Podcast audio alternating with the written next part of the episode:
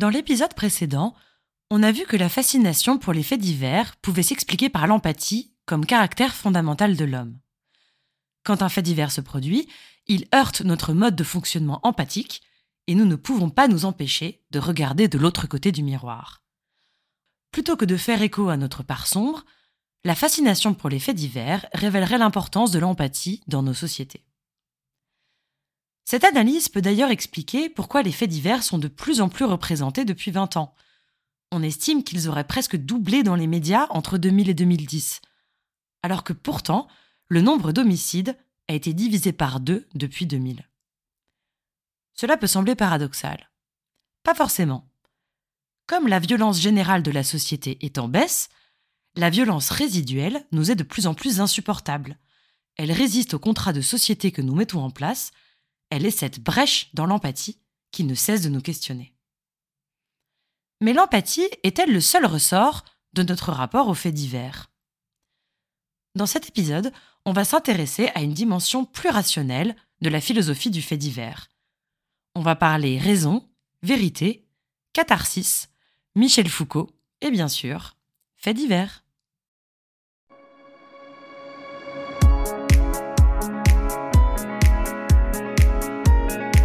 Bonjour à toutes et à tous et bienvenue dans le fil d'actu, le podcast qui porte un regard philosophique sur l'actualité. Par Alice de Rochechouart. Deuxième partie, le procès, le temps de la raison. Si l'empathie est un caractère fondamental de l'homme, elle n'est pas toujours une bonne chose. Car elle a tendance à s'exercer envers ceux qui nous ressemblent. L'empathie est sensible à la proximité. Elle est donc à géométrie variable. Elle peut alors conduire à de favoritisme et à de l'injustice, car elle a pour condition de reconnaître l'autre comme faisant partie des siens. Une étude a même montré que lorsqu'on regarde un match de foot et qu'un joueur de l'équipe adverse se blesse, des zones du cerveau liées au plaisir s'allument. Alors, si nous avons exclu quelqu'un de notre communauté, il y a un risque de neutraliser toute empathie à son égard. En particulier dans le cas des affaires criminelles. Si nous excluons quelqu'un de la communauté des hommes, en le considérant comme un monstre, c'est la porte ouverte à la vengeance, fut-elle institutionnalisée, comme dans le cas de la peine de mort. De plus, l'empathie peut nous aveugler, car elle peut générer des sentiments très forts. C'est la raison pour laquelle de nombreux faits divers conduisent à une récupération politique. Dernier exemple en date, le meurtre du jeune Thomas, à Crépole, lors d'une fête de village. Cette histoire a permis à l'extrême droite de jouer sur les sentiments pour servir un discours raciste, rempli de fausses informations. Quand le discours ne se fonde que sur l'empathie et les sentiments immédiats, le danger guette. L'empathie n'est donc pas intrinsèquement morale, elle est un mode de fonctionnement de l'homme, mais elle ne peut pas être une fin en soi, elle doit s'accompagner de la raison. C'est pour cette raison que le fait divers nécessite un procès. Le procès va tenter de donner du sens, de la totalité, de clore l'affaire. La brèche dans l'empathie était dans le domaine de l'émotion. Désormais, il est temps de refermer la brèche. C'est le temps de la raison. À quoi sert un procès? Le procès a de multiples objectifs. Parfois, il vise à la résolution de l'énigme, quand des doutes et des certitudes subsistent malgré l'enquête. Mais la plupart du temps, le procès cherche à comprendre, à expliquer, redonner du sens, de l'intelligibilité à ce qui semble dépasser toute rationalité. Dans le cas de Monique Olivier, par exemple, les experts défilent pour essayer de comprendre sa psyché. Était-elle sous emprise, comme elle l'affirme, ou est-elle au contraire manipulatrice? Est-elle intelligente? Comprenait-elle ce qu'elle faisait? Son absence d'empathie fait alors l'objet d'un diagnostic. Souffre-t-elle de psychopathie, cette affection psychiatrique associée à un détachement émotionnel, à des comportements antisociaux et une absence de culpabilité? Si oui, d'où provient cette anomalie? Y a-t-il des circonstances qui pourraient expliquer cette trajectoire? L'un des rôles du procès est donc de naviguer entre le déterminisme, ce qui relève de la société, et la liberté, ce qui relève de l'individu, afin de déterminer le degré de responsabilité de l'accusé. Et bien sûr, ce qui est en jeu est encore son humanité. Si le criminel a eu un parcours de vie épouvantable, on sera plus enclin à comprendre des actions abjectes et à ressentir à nouveau de l'empathie pour lui. C'est par exemple le cas pour le fils de Monique Olivier et Michel Fourniret, Célim Fourniret, qui a été mis en examen en août 2023 pour tentative de viol. Si répréhensibles que soient ses actions, on ne peut s'empêcher de ressentir de l'empathie devant le poids de son héritage et sa malédiction familiale.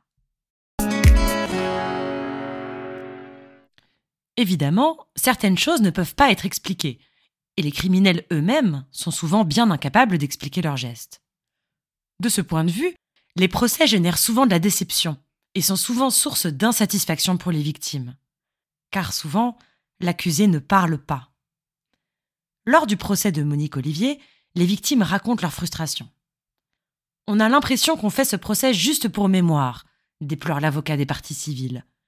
Il regrette qu'on ne cherche pas plus de vérité et qu'on manque de respect aux victimes. L'insatisfaction des victimes lors des procès est telle que se développent aujourd'hui des processus de justice alternatifs, comme par exemple la justice restaurative, centrée sur la réparation des victimes et des criminels. Sur ce thème, je vous conseille d'ailleurs le film Je verrai toujours vos visages, absolument bouleversant. Si le procès ne répond pas aux besoins des victimes, qu'il ne permet pas toujours de mieux comprendre les faits, quelle peut être sa fonction?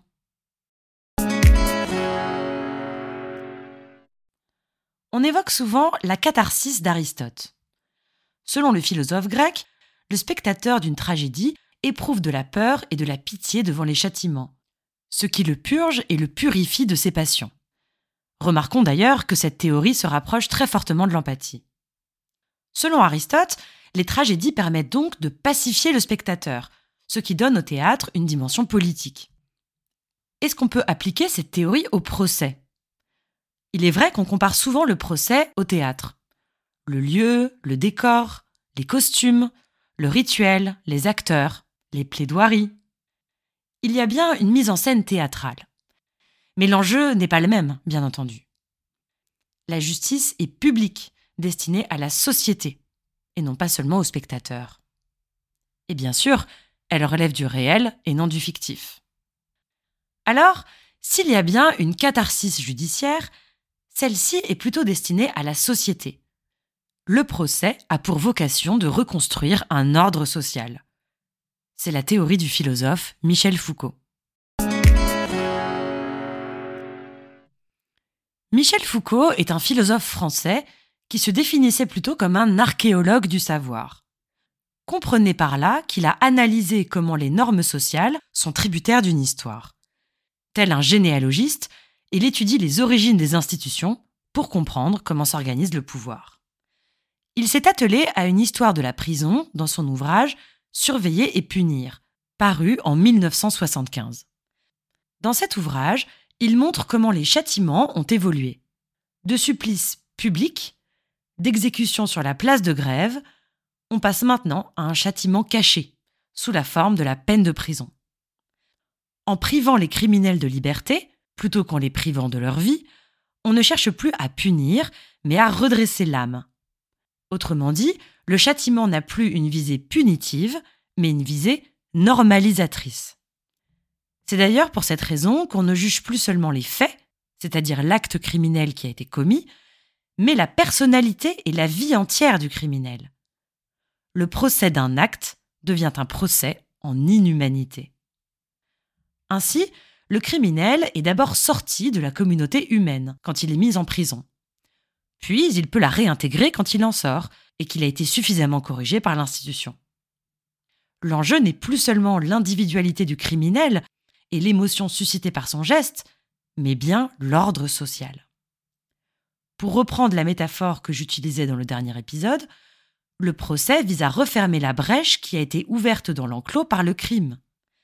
En refermant cette brèche par le biais d'un procès menée sous l'égide de la rationalité, de l'expertise, de la compréhension, on peut rétablir l'ordre qui avait été perdu.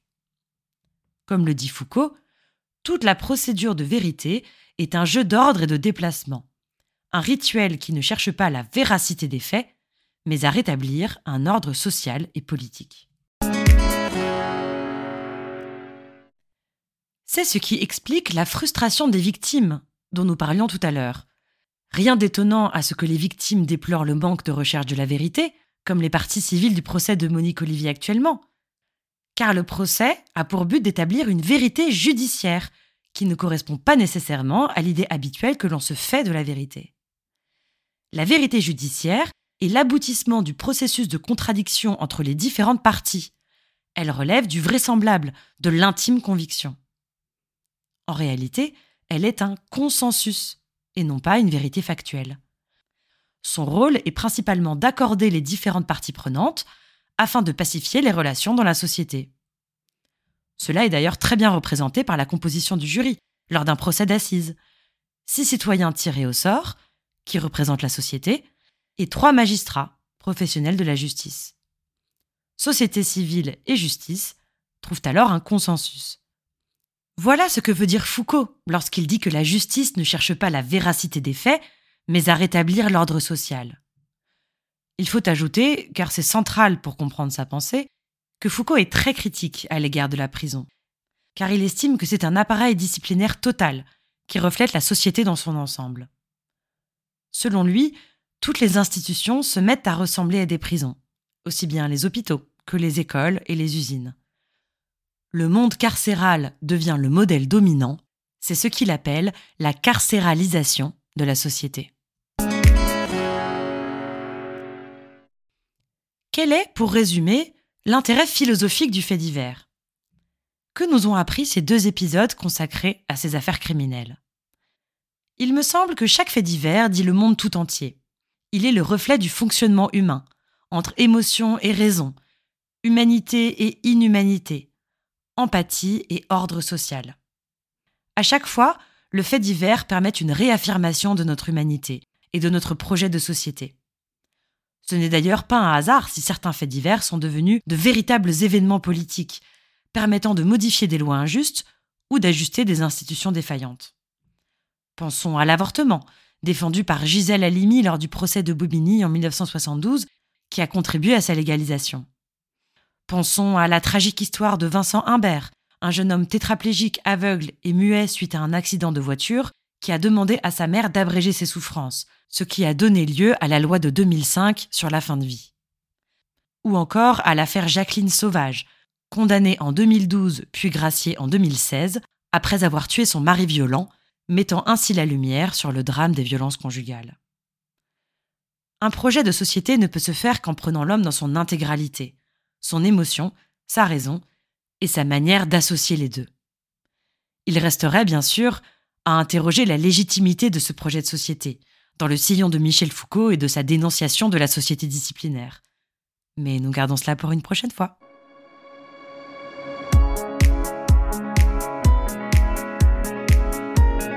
C'est la fin de cet épisode, on se retrouve bientôt pour un nouveau fil d'actu.